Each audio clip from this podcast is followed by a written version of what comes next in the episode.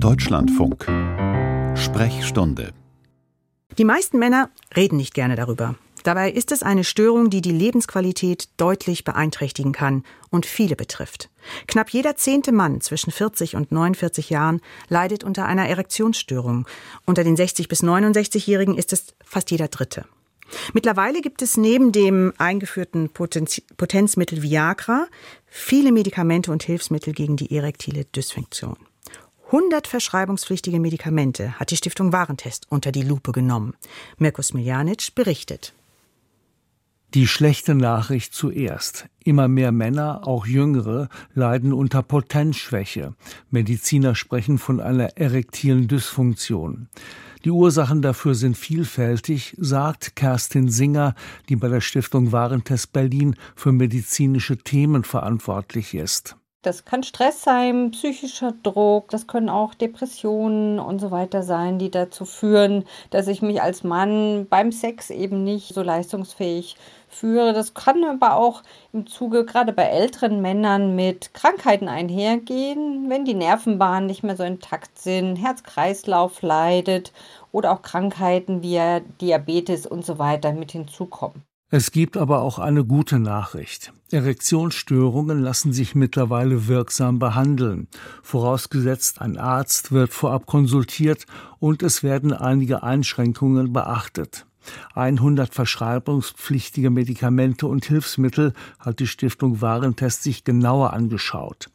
Dazu zählen Tabletten, aber auch Spritzen und Stäbchen, die direkt in den Penis appliziert werden. Methodisch, so Kerstin Singer, habe man für die Arbeit nicht Probanden nach der Wirkung und möglichen Nebenwirkungen von Potenzmitteln befragt. Bei diesem Stiftung Warentest habe man vielmehr Ärztinnen und Ärzte sowie Wissenschaftlerinnen und Wissenschaftler die vorhandene Forschungsliteratur sichten lassen, die schließlich nach evidenzbasierten Kriterien beurteilt wurde. Wir haben die Studienlage ausgewertet, uns wirklich hochwertige klinische Studien angeguckt. Was wird dort berichtet über Nebenwirkungen? Wie werden die Medikamente vertragen? Aber auch helfen sie wirklich den Patienten? Und das haben wir letztendlich zu einer Bewertung dann der einzelnen Medikamente zusammengeführt, um zu sagen, halten wir sie für empfehlenswert oder nicht.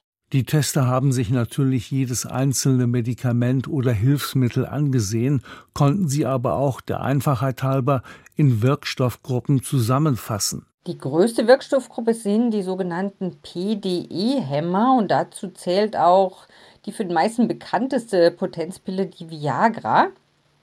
Die hat den Wirkstoff Sildenafil und es kam dann äh, Anschluss Tadalafil mit hinzu, Vardenafil, enden fast alle auf IL und so hat sich die Bandbreite wesentlich erweitert. Hinzu kommen noch Medikamente mit den Wirkstoffen Alprostadil und Avanafil sowie ein Präparat mit dem pflanzlichen Wirkstoff Johimbin. Die Auswertung der klinischen Studien zeigt ein homogenes Bild.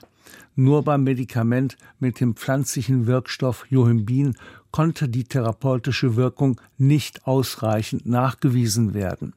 Alle anderen Potenzmittel sind mit Einschränkungen geeignet. Wir haben eigentlich eine gute Nachricht, dass die große Gruppe der PDE-Hämmer oder auch der Wirkstoff Alprostadil mit den Stäbchen oder der Spritze als mit Einschränkungen geeignet von uns bewertet wurden. Das heißt, sie wirken und sie helfen auch deutlich häufiger zu der Erektion als ohne.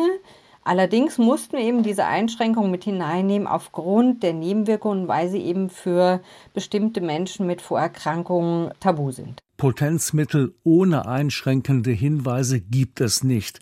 Dafür können, je nach Alter und Vorerkrankung des Patienten, die Risiken und Nebenwirkungen zu gravierend sein, sagt Kerstin Singer. Die Nebenwirkungen können leichtere sein, wie Kopfschmerzen, leichte so Erkältungssymptome, teilweise oder auch über Rückenschmerzen berichtet. Es gibt aber auch durchaus gravierendere Nebenwirkungen. Zum Beispiel wird bei Sildenafil darüber berichtet, dass die Männer, die das eingenommen haben, noch lange danach andere Sehwahrnehmung haben, dass sie also Farben zum Beispiel anders oder schlechter sehen.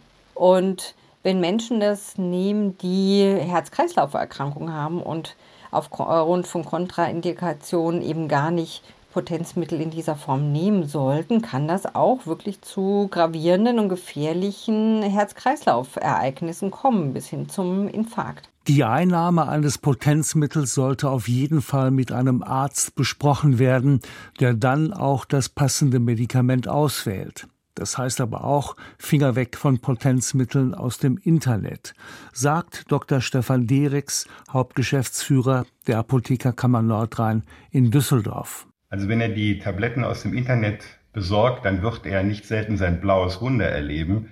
Und zwar weshalb? Weil die Tabletten aus dem Internet mit hohen Risiken verbunden sind, was einmal die Qualität anbelangt.